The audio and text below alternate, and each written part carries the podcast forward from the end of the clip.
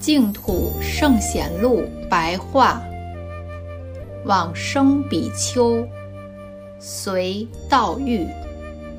道遇不清楚他的出身平日居住在开觉寺，持念阿弥陀佛，以旃檀木建造佛像，只有三寸高。后来在禅定中见到佛。佛问他：“你建造我的身像，为何那么小呢？”道玉回答说：“心大即大，心小即小。”说完之后，便见佛身广大，遍满了整个虚空。